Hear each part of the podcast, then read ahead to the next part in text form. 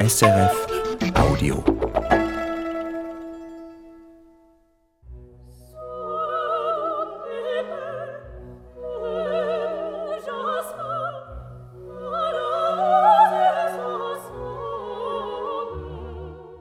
Als Journalist neige ich dazu, sehr rational und wissenschaftlich auf die Welt zu blicken. Das ist mit Sicherheit keine schlechte Sache, doch der Preis, den ich dafür bezahle, ist eine gewisse Entzauberung der Welt, von der schon der deutsche Soziologe Max Weber sprach. Irgendwie werde ich das Gefühl nicht los, durch diesen rein rationalen Blick etwas vom ganzen Reichtum dieser Welt zu verpassen.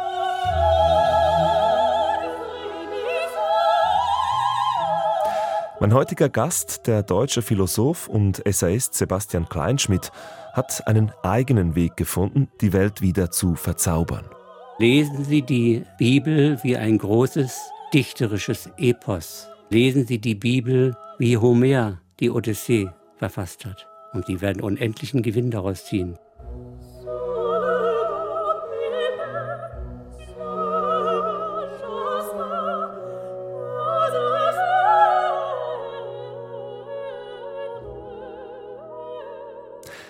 Kleine Theologie des Als ob. So heißt das neue Buch von Sebastian Kleinschmidt. Und was es mit diesem Glauben als ob auf sich hat, das möchte ich, Igor Basic, von ihm erfahren. Guten Tag, Herr Kleinschmidt. Guten Tag, Herr Basic. Ja, Sie haben es in meiner Einleitung entnommen. Wie muss ich mir Ihr Vorgehen gegen die entzauberte Welt vorstellen mit diesem Glauben als ob? Mein Buch heißt ja absichtsvoll Kleine Theologie des Als ob und nicht kleine Religion des als ob. Das heißt, wenn Sie sagen, dass der Autor, also in dem Falle ich, so tut, als ob er glaube, dann stimmt das nicht ganz, sondern das als ob ist keine Kategorie des Glaubens, sondern des Denkens über Gott. Aber kann man das trennen, das Glauben und das Denken an Gott? Natürlich kann man das trennen, äh, den Glauben und, die, und das Denken an Gott. An, an Gott denken viele, auch die Atheisten denken an Gott. Nur, dass sie es in der Form der Verneinung und nicht der Bejahung tun. Die Agnostizisten denken auch an Gott. Sie glauben nicht an Gott, aber sie denken an Gott, indem sie sagen, seine Existenz kann ich nicht beweisen, aber seine Nicht-Existenz kann ich ebenso wenig beweisen. Also das sind ja alles Reflexionen äh, über Gott. Dieses Nachdenken über Gott und vor allem über die Inhalte in der Bibel, das haben Sie intensiv betrieben. Und das Resultat daraus ist Ihr Buch Kleine Theologie des Als ob. Wie ist denn dieses Als ob zu verstehen? Diese Als ob-Figur ermöglicht die Dinge so zu sehen, als ob sie der Fall sein könnten. Und in diesem Modus können sie dann ihre Wirkung und ihre wohltuende Wirkung, ihre die Fantasie beflügelnde Wirkung entfalten. Und mein Buch ist ein Buch der versuchten Entlastung, dass überhaupt diese Phänomene vor den Richterstuhl des Wissens und der Wissenschaft gezerrt werden. Das macht man ja mit der Poesie auch nicht. Mhm. Also Dantes göttliche Komödie wird ja auch nicht vor den Richterstuhl der Wissenschaft gezerrt und sich die Leute fragen, nun gibt es die Hölle oder gibt es nicht. Also diese Frage führt ja überhaupt zu gar nichts. Das ist ja vollkommen unfruchtbar. Mhm. Sondern man nimmt sie hin als ein großes Imaginarium, als eine große Metapher. Das heißt aber, wenn ich jetzt zum Beispiel nicht an Gott glaube und dieses als ob anwende auf die Religion, auf die Bibel und auf die Inhalte in der Bibel, was gewinne ich dann damit als Nichtgläubiger? Dann, äh, dann lesen Sie die Bibel wie ein großes dichterisches Epos. Dann lesen Sie die Bibel wie Homer die Odyssee verfasst hat. Und Sie werden unendlichen Gewinn daraus ziehen weil sie sich nicht immer fragen müssen, hat Gott tatsächlich die Welt geschaffen? Sind Adam und Eva tatsächlich aus dem Paradies vertrieben werden, sondern sie werden das im übertragenen Sinne als ein Gleichnis, als ein Epos sehen. Und es wird ihnen zur Menschenkunde helfen, wird ihr Menschenwissen bereichern, wird ihren Gefühlshaushalt bereichern, wird ihre Fantasie beflügeln. Mhm. Mhm. Was gibt es dagegen zu sagen? Nun haben aber Religionen ja einen Wahrheitsanspruch und die Bibel hat einen Wahrheitsanspruch. Das heißt, äh, gläubige Menschen sagen, das, was in der Bibel steht, das ist wahr, das ist so geschehen. Können Sie verstehen, dass es da dann auch Widerstand geben kann gegen diesen Vorschlag des als ob äh, umgehen mit diesen Inhalten? Also können Sie verstehen, dass Menschen sagen, ich kann nicht die Bibel lesen als ob, denn sie hat ja einen Wahrheitsanspruch. Ja, die Kunst hat auch einen Wahrheitsanspruch. Es, gibt nur, es gibt eben nicht nur die Wahrheit in der Wissenschaft, nicht nur die Wahrheit, die beweisbar ist, nicht nur die Wahrheit, die argumentativ ableitbar ist. Das ist ja das Phänomen. Was ist Wahrheit? fragte schon Pilatus. Wahrheit ist das Sichtbarwerden des Verborgenen. Das ist eine ganz, wäre eine ganz allgemeine Fassung von Wahrheit. Das Sichtbarwerden des Verborgenen, da können Sie sagen, dass in der Bibel sehr viel Verborgenes sichtbar wird. Da können Sie sagen, dass in den Künsten sehr vieles Verborgene sichtbar wird. Ich mhm. habe ja den Vorschlag gemacht, aus dieser Rivalität auszusteigen. Genau, Sie beschreiben äh, diese Rivalität zwischen der Wissenschaft und Wissen, der Religion. Zwischen Wissen und, die, zwischen Wissen und Glauben. Ja, mhm. dann aussteigen, aus dieser Rivalität aussteigen. Es sind zwei verschiedene Straßen. Das Wissen und das Glauben. Das Problem besteht nur darin, dass das Wissen aus dem Bruchstückcharakter nicht herausführt und keinen Sinn des Ganzen fassen kann. Es gibt aber ein Bedürfnis des menschlichen Geistes, den Sinn des Ganzen zu fassen. Und der führt über die Religion. Um Ihren Weg hin zur Religion zu verstehen und vor allem zu dieser Theologie des Als ob, würde ich gerne über Ihre Biografie sprechen. Sie sind 1948 in Ostdeutschland, in der ehemaligen DDR geboren und aufgewachsen, haben Philosophie, Geschichte und Ästhetik studiert und wurden dann zum Marxisten und zum Mitglied der SED, der Sozialistischen Einheitspartei Deutschlands. Ihr Vater war Pastor und Sozialist. Und das ist ja eigentlich ein ungleiches Paar, Sozialismus und Religion. Wie haben diese beiden Sphären Sie geprägt?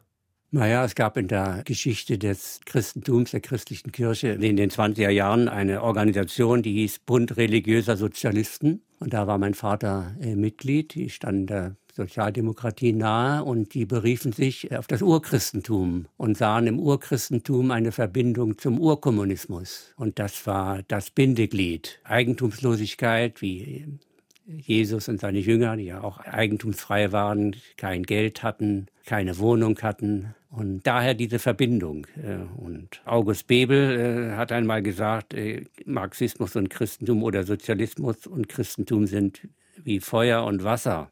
Aber ein religiöser Sozialist aus der Mecklenburgischen Landeskirche sagte, Christentum als Feuer und Wasser zu sehen, sei doch sehr gut. Aus Feuer und Wasser entsteht Dampf und damit eine Kraft, die weltverändernde Wirkungen hat. Mhm. In Ihrem Buch berichten Sie auch über die Urszene Ihrer eigenen Religiosität. Eine tragische Geschichte, denn Ihr Bruder hat sich, als Sie 15 Jahre alt waren, das Leben genommen. Sie schreiben, Sie hätten damals in der ersten Nacht ohne Ihren Bruder zum ersten Mal eine metaphysische Erschütterung gespürt. Das heißt, Gott hat ihnen damals Trost gespendet. Naja, das war ja ganz spontan. In dieser Nacht äh, war ich, als ich zum ersten Mal in dem Zimmer schlief, in dem ich vorher mit meinem Bruder immer geschlafen habe, äh, hat mich natürlich eine große Not ergriffen. Und äh, es entstand eine Angst in mir, dass auch ich sterben würde. Und äh, aus dieser Not heraus hat sich wie von allein ein sehr inniges Gebet ergeben. Und dieses Beten, von dem ja niemand weiß, ob es erhört wird oder nicht erhört wird, hat dennoch die Wirkung, dass es einem nach diesem Gebet oder im Vollzug des Betens die Not nicht vergrößert wird, sondern die Not kleiner wird. Das ist diese mhm. Erfahrung. Mhm. Kann man denn sagen, dass Sie durch dieses tragische Ereignis mit Ihrem Bruder religiös musikalisch geworden sind? Auch ein Begriff, den Max Weber, glaube ich, geprägt hat. Kann man das so sagen?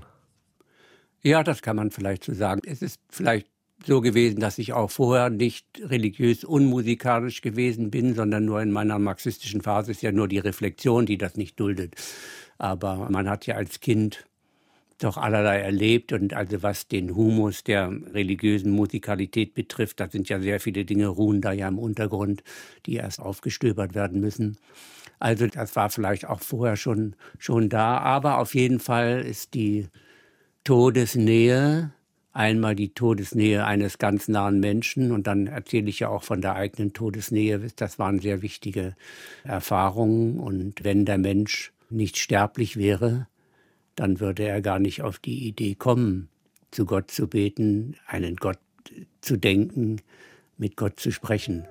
Dann, sondern die Sterblichkeit ist das metaphysische, physisch-metaphysische Grundphänomen, das den sterblichen Menschen immer wieder oder sehr häufig in diesen Kreis der Fragen zurückführt. Was ist im Tode, im Sterben, nach dem Tode und so weiter. Also diese, diese metaphysischen Fragen.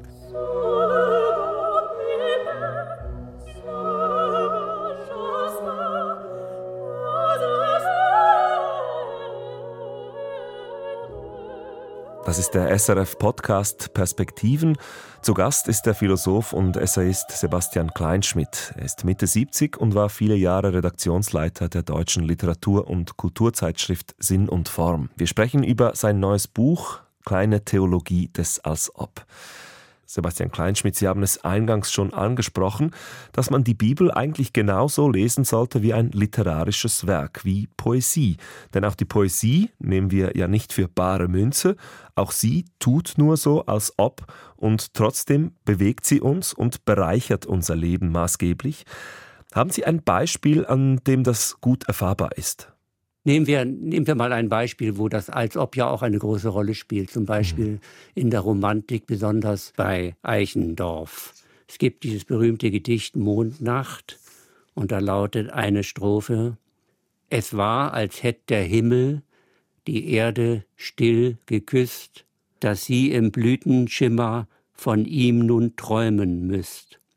Das Ganze ist im Als-Ob-Modus, nicht? Wenn man Prosa schreiben würde, es wäre, als hätte mhm. der Himmel die Erde geküsst, als ob der Himmel die Erde geküsst hätte, nicht? Das ist also dieser Irrealis. Aber dieser Irre Konjunktiv und Irrealis entwirft doch eine Vorstellung der Welt, die ganz reich und die ganz zu Herzen und zur, geht und zur Seele spricht. Und die enthält die Tendenz der Bejahung. Es war, als hätte der Himmel die Erde still geküsst, dass sie im Blütenschimmer von ihm nun träumen müsst. Und wenn man diese Zeilen auch noch allegorisch auffasst und jetzt für Himmel Gott setzt und Gott, der Schöpfer, der Gefallen an seiner Schöpfung findet, siehe, es war gut, heißt es ja immer in der Genes, und siehe, es war gut. Dann haben sie einen Wärmestrom in die Welt gebracht, den die Wissenschaft in die Welt nicht bringen kann. Und diesen Wärmestrom zu empfinden oder vielleicht sogar zu erleben, ist ein, würde ich sagen, anthropologisches Bedürfnis des Menschen. Denn der Mensch hat das Bedürfnis der Beheimatung. Und die Religion ist selbst ein Moment der Beheimatung des Menschen. In der Evolutionsbiologie oder in der Evolutionstheorie können sie sich nicht beheimaten. In der Kosmologie, in der Welt der schwarzen Löcher kann sich der Mensch nicht beheimaten. Deswegen braucht er eine andere Erzählung vom Kosmos, von der Erde, vom Menschen. Ich frage mich, brauche ich denn noch neben den Künsten, neben der Poesie, der Lyrik, brauche ich noch die Religion überhaupt? Ich habe ja da schon alles drin. Na, alles nicht. Die haben das Gebet zum Beispiel nicht drin in der Kunst. Mhm. Zu wem wollen sie beten? Das glaube ich nicht, dass die, dass die Kunst das äh, mhm. ersetzen kann. Es gibt natürlich eine Form äh, der Kunst, besonders in der Musik. Also nehmen wir Johann Sebastian Bach.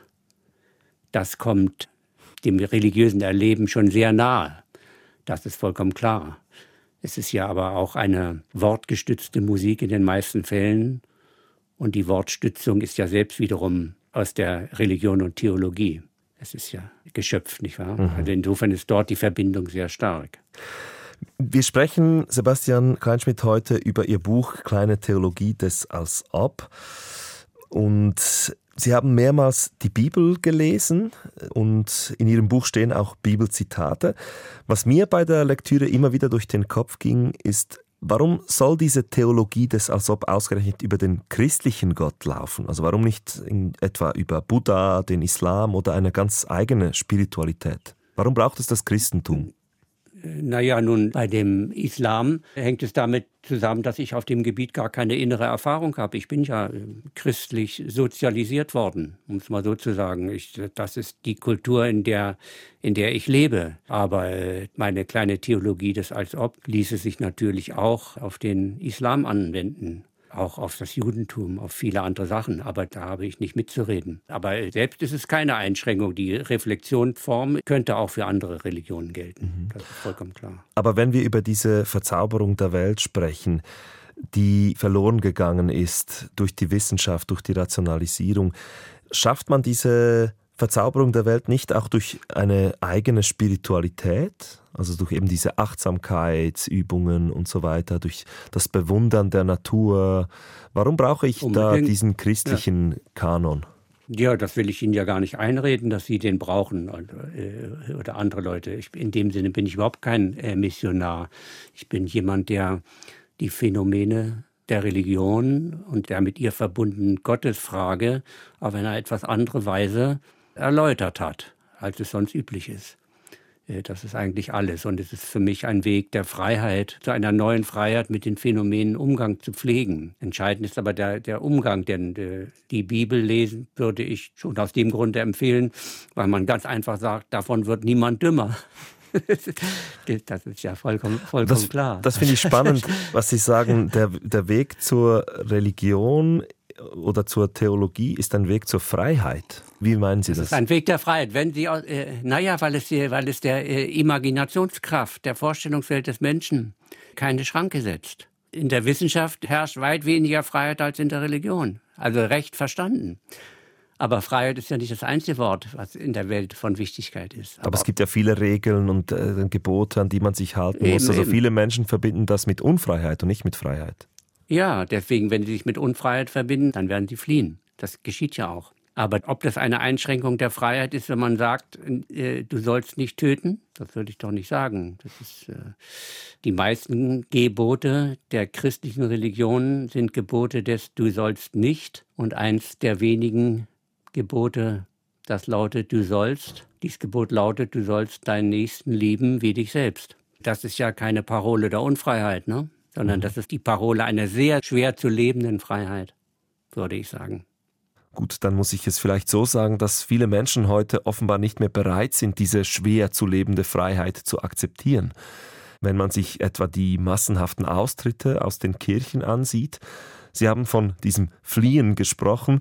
Wie sehen Sie denn die Kirche als Institution? Ist die in Ihren Augen wichtig oder reicht es, wenn ich einfach meine eigene Theologie des als ob praktiziere? Wie sehen Sie hm. das? Ich glaube, dass die Kirche sehr wichtig ist, weil sie selbst das Zentrum der Überlieferung des Glaubens selbst ist. Und nicht nur das, sondern weil sie selbst eben Gottesdienst zelebriert mit allem, was dazugehört. Also Lied, gemeinsamen Gebet, Predigt, Sakramente und so weiter. Wer, äh, wer möchte nicht, wenn er heiratet, ganz gern den Segen haben, dass alles gut geht? Wer möchte nicht, wenn ein Angehöriger stirbt, tragende Worte der Trauer und des Trostes hören? Also da können Sie sehr viele Menschen fragen, wer möchte nicht bei der Geburt eines neuen Menschen eine schöne Zeremonie erleben? Also da gibt es viele, viele Gründe. Das Problem besteht nur darin mit den Kirchen, dass die Kirchen meiner Ansicht nach nicht richtig auf den Mitgliederschwund reagieren. Mhm. Und dieses nicht richtige Reagieren besteht darin, dass sie sich immer stärker an den Zeitgeist anschließen. Und das ist meiner Ansicht nach der Grund, der sehr viele Leute wiederum vergrault von der Kirche. Das heißt, die Kirchen sollten sich in Ihren Augen nicht dem Zeitgeist anpassen. Es ist nicht nur das gute Recht der Religion, unzeitgemäß zu sein, sondern es gehört zur Würde der Religion, unzeitgemäß zu sein. Wenn man aber glaubt, die Würde der Religion könne man nur aufrechterhalten, indem man zeitgemäß ist, dann ist man in einem großen Irrtum. Dann sagen die Leute, ja, dann kann ich doch zur Gewerkschaft gehen oder zum nächsten Fridays for Future Aktionen oder was auch immer. Mhm. Also dieses dem Zeitgeist nahekommen ist ja meist verbunden mit einer Politisierung. Und wenn ich erstmal in der Politisierung drin bin, dann habe ich doch gar keine Antennen mehr für das Transzendente. Kann es aber nicht sein, dass die vielen Kirchenaustritte auch deshalb geschehen, weil die Menschen das Vertrauen in die Kirchen verloren haben? Also dass sie nicht mehr daran glauben, dass die Religion etwas gegen die großen Krisen der Gegenwart bewirken kann, zum Beispiel gegen die Klimakatastrophe. Die Klimakrise ist ja eine äh, Krise des Verhältnisses von Mensch und Erde. Und das Verhältnis von Mensch und Erde ist ja Teil des Alten Testaments, der Erzählung von der Entstehung der Welt, der göttlichen Urheberschaft, der Entstehung der Welt und des Menschen. Und in alttestamentlicher Perspektive, die ja das Christentum übernommen hat in dem Punkte, ist die Erde eine Schöpfung Gottes und der Mensch auch. Und dass der Mensch in dieser Perspektive gewissermaßen der Hüter der Erde, der von Gott beauftragte Hüter der Erde sein sollte. Und diese Auffassung ist, um es mal so zu nennen, klimafreundlich in allererster Ordnung. Und da ist die Religion gar kein Hindernis in der Frage, dass der Mensch versucht, das ökologische Gleichgewicht wiederherzustellen. Mhm. Das heißt eigentlich, es ist in der DNA der Religionen schon drin, dass der ja, Mensch achtsam mit der Natur und der Erde umgeht. Würde ich schon sagen. Aber einen Punkt will ich noch nennen. Ein Hauptpunkt der, der aufklärerischen Religionskritik ist, dass die Religion auf die Angst des Menschen baut. Das ist ein Vorwurf gewesen und damit die Freiheit des Menschen stark beeinträchtigt. Der Klimadiskurs ist selbst eine Sache, die ebenso stark mit der Angst des Menschen operiert.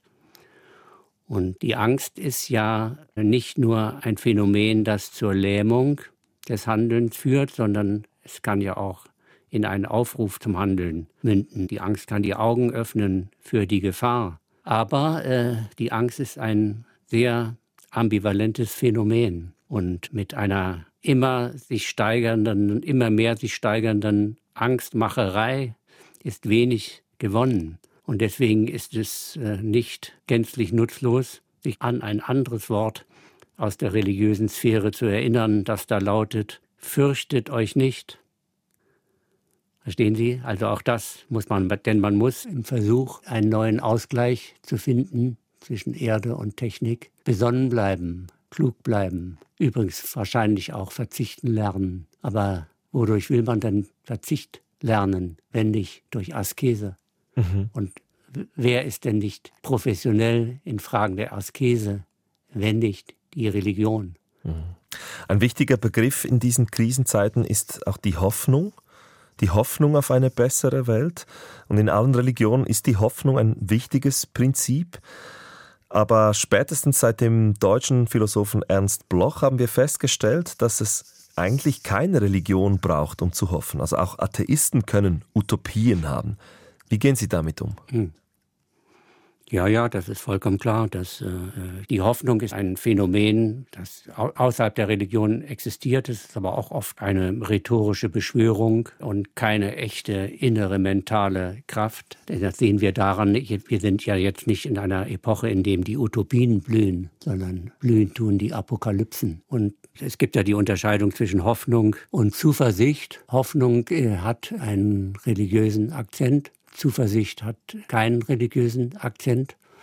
Aber wir leben ja gar nicht in einer Welt der Zuversicht und der Hoffnung. Wir leben in einer Welt der Befürchtungen. Die Hoffnung ist doch gar nicht so stark. Die Befürchtungen sind ja viel stärker, die wir haben. Sie haben es ja selbst mit dem äh, Thema Klimakrise angesagt. Wir haben ja äh, die Hoffnung, dass wir das Klima wieder, dass wir das umkehren können. Die ist nicht so stark wie die Befürchtung, dass wir es nicht schaffen, würde ich sagen. Und die religiöse Hoffnung ist eigentlich äh, die Hoffnung, das ist eine Hoffnung auf Gott, dass einem selbst dann, wenn alles sehr schlimm wird, die Liebe nicht verlässt und die Gnade geschehen kann. Das ist das genuin religiöse daran. Ja, Hoffnung versus Zuversicht. Diese religiöse Hoffnung scheint eine andere Qualität zu haben als die Zuversicht der Atheisten. Was ich mich frage, ist, Falls dem so ist, warum das viele große Denker der Geschichte nicht erkannt haben. Sie sprechen in Ihrem Buch ausführlich über die lange Tradition der Religionskritik. Die beginnt ja bereits in der Antike und nimmt dann in der Aufklärung nochmals richtig Fahrt auf.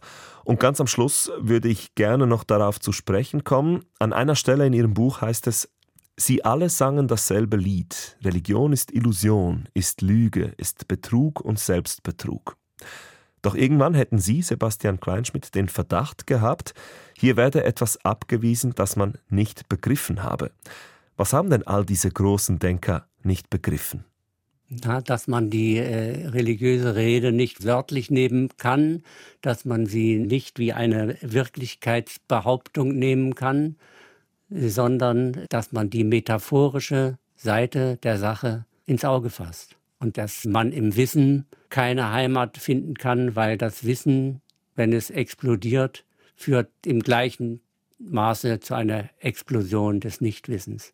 Und äh, es ist auch keineswegs so, dass man alles begreifen kann. Das sieht man ja in der Kosmologie. Und, und das Wissen ohne Glauben oder religiösen Glauben enthält immer die Gefahr, dass man im Nihilismus endet. Und der Nihilismus selbst ist, wenn man so will, die philosophische Grundlage der Depression. Also es gäbe 100 Argumente dafür, sich der Religion gegenüber offen zu zeigen. Ob mhm. es in jedem einzelnen Falle äh, zu einer befriedigenden Lösung führt, kann ich nicht sagen. Aber dass die als ob Konstellation einem unnötigen Widerspruch erspart, das ist für mich vollkommen klar. Also das als ob öffnet den Weg zum guten Willen des Verstehens, was die Leute meinen, wenn sie von diesen Dingen sprechen.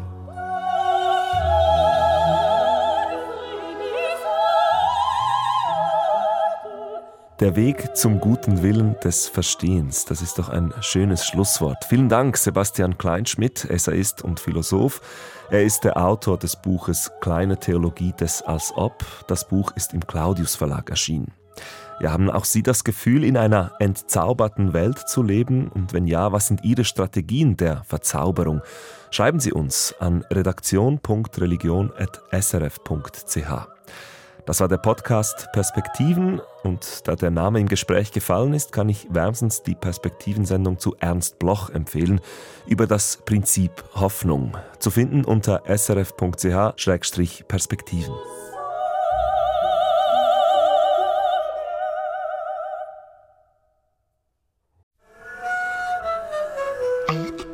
SRF Audio.